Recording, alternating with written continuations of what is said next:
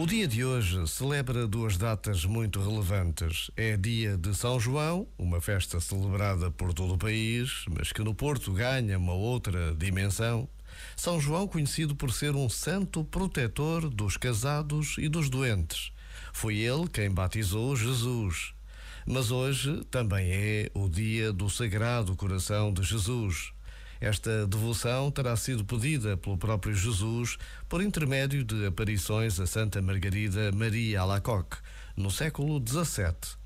Por vezes, basta a pausa de um minuto para nos interrogarmos sobre este Jesus, cujo amor atravessa os séculos e continua vivo no meio de nós. Este momento está disponível em podcast no site e na app.